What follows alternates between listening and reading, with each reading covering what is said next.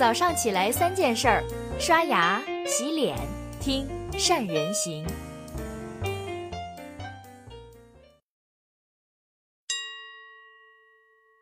大家好，我是宋子。最近几年呢，爆品呢成为一个网络的流行词。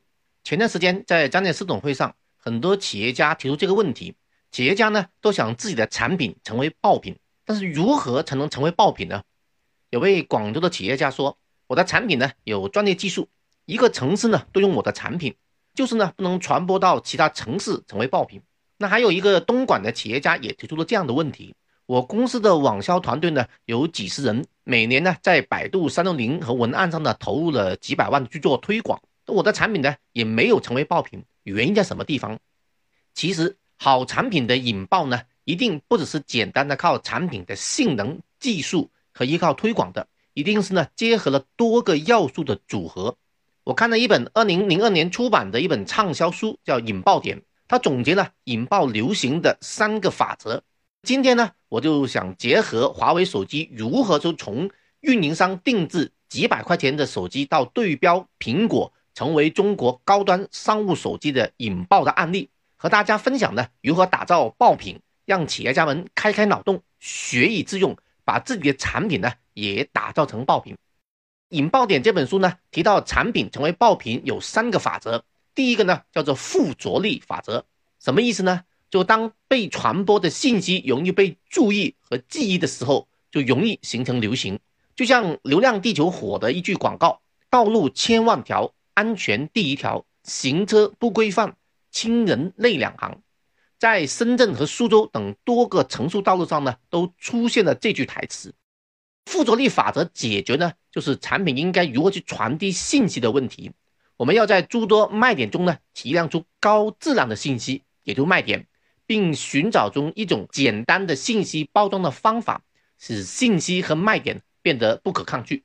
那第二个法则是什么呢？叫做环境威力法则。那流行的趋势和爆品需要一个发展的温床。当一个环境形成的时候呢，个人的因素就不重要了。那第三个法则呢，叫做个别人法则。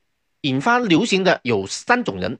第一种人呢，叫联系员，就是那种呢认识了很多很多的人。那这类人呢，就把朋友当做邮票一样收集，那随时呢同人保持联系。这个角色的人呢，就可以把信息快速的散布出去。第二种人呢，的内行，就那种什么都懂的人，就是所谓的达人。对于某件事情的狂热，使他呢所发掘出来的事情成为有价值，并且呢会不厌其烦的把相关的知识和朋友去分享。那第三种人呢，叫做推销员，就是那种什么人都能说服的人。那这种人呢，没有很深的知识，但是呢，有特殊的能力，让见到面的人在短时间内交付信任。这个角色呢，能够把内行发现的东西与人们以简易的语言去沟通。看完引爆点的产品成为爆品的三个法则，还是很难懂，是吧？那如何去学以致用呢？其实学习最好的方法就是通过拆解成功的案例，然后呢，再借用到自己的公司里面去。那我后面的话呢？会通过一个大家熟悉的华为手机的案例，和大家去学习如何去引爆产品的三个法则。我们首先来看一下华为手机的一个战略。在二零幺二年呢，华为公司呢终止了与英国、法国等欧洲国家里面运营商价值十几亿美元的合作，放弃了销量很大但是不赚钱的超低价的功能手机。经过战略研究，苹果、三星、小米和 OV 手机之后，重新定位。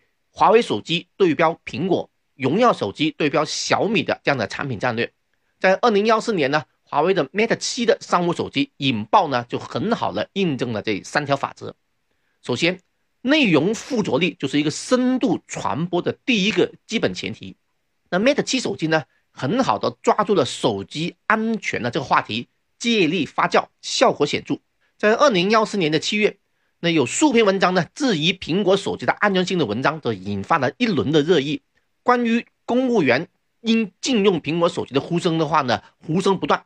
事件起因是这样的：苹果公司呢承认公司员工可以通过一个暂未公开的技术，能够获取到 iPhone 手机里面用户的短信、通讯记录和照片等个人数据。同时呢，美国的中央情报局的斯诺登在二零幺三年呢，也披露了这个临近的计划。美国国家安全局和联邦调查局于二零零七年就启动了代号为“临近”的秘密的监控项目，直接进入了美国的网络公司里面的中心服务器里面，挖掘数据、收集情报。其中呢，就包括了像微软、雅虎、谷歌、苹果等九家的国际网络公司里面都有参与其中。那其中，斯诺登还爆料。美国对中国的监控自从二零零九年就开始了，并且通过入侵网络主干上的这些服务器，获取了数十万台电脑上的通信情况。那国家的安全专家呢，就建议除加强监管外，还要求呢党政机关和关键基础设施人呢，应该禁用苹果手机。那华为 Mate 七手机呢的实时推出呢，不输于苹果的指纹识别功能。同时，由于指纹识别功能的供应商的成本。供应力不足，国内的其他品牌的手机呢，无法快速的拥有像 Mate 七这样的指纹技术，这使得呢 Mate 七手机成为消费者独一无二的选择。那万科的 CEO 郁亮呢，也在大倒苦水，说华为的 Mate 七手机很难买，问了很多地方都买不到。那最后呢，还是找后门找到了余承东，让老余送了他一部。其实当年的话呢，我也是通过华为内部的关系呢，也才拿到了一部。还有在小米在故宫，OPPO 在卢浮宫。开手机发布会，华为手机像 Mate RS 的这种保时捷版本，小罐茶的八位炒茶大师呢，也是用了一种叫附着力这样法则。在二零零四年，我的创业的时候的公司呢，还不是很出名，我也是采用了附着力的法则，邀请了华尔街最知名的对冲基金量子基金的创始人罗杰斯，并且在善人老师的支持下，主办了中国的首秀的演讲。当时呢，深圳的十三家基金公司、一百多家证券和期货公司呢都参加了，从而也建立了我公司在投资行业里的地位。那第二个环境力法则，除了舆论深受手机安全影响，政策环境的变化也进一步推动了华为 Mate 七手机成为爆品。在二零幺四年的年底啊，中央政治局里面审议通过了关于改进工作作风、密切联系群众的八项规定。其中对勤俭节约、廉洁奉公呢要求十分之严格，而 iPhone 六和 iPhone 六 Plus 最低的价格是五千两百八十八，最高的价格呢接近八千块钱。那如此奢侈的这个价格的话呢，显然不在勤俭节约的产品之列。因此呢，政令一出，大批的公务员呢就改变了购买苹果手机的决定。同样是高端机，Mate 七高配呢只要三千六百九十九，并且呢理智而不张扬。第三个个别人法则，那华为公司呢，还找来了一大批的忠实的商务人士，将个别人的法则呢运用到产品的宣传中。新东方公司的创始人俞敏洪呢，在全球创新论坛二零幺五年的年会上的谈话上，他都讲到，我认为三星是必然会失败的。我当了三星五年的忠实用户，最后发现没有一款手机是我身份的象征。当任正非把 Mate 七手机送给我的时候，我觉得这不光是身份的象征，这是民族产业的骄傲，建立了粉丝经济，不是什么客户都抓，而是抓你能抓住的。二零一五年的十月，万科的总裁郁亮、比亚迪的总裁王传福、猎豹移动的 CEO 傅盛、创业黑马的董事长刘文文等，都主动为华为的 Mate 八手机点赞，推荐身边的朋友去购买华为手机。他们为华为免费营销的原因，无疑是对华为 Mate 系列的手机的认同。Mate 七手机引爆的成功，充分说明一款手机产品的成败与质量有着必然的关系。同时呢，还受到政治、经济和社会环境的影响。引爆流行的这三大法则呢，这要素缺一不可。像最近火爆的阿里美女高管的这样案例，就是一个反面应用的一个案例了。你的产品能够成为一个爆品，一定不只是是一个产品的性能和技术一两个要素，而是多个要素你们去组合，就像经典的天时地利和人和。今天呢，你学到这个引爆点的三个法则：一、附着力法则；二、环境威力法则；三、个别人物法则。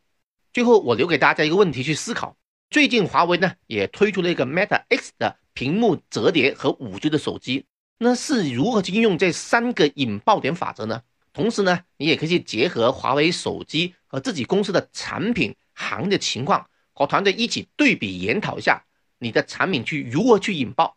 欢迎大家留言，谢谢。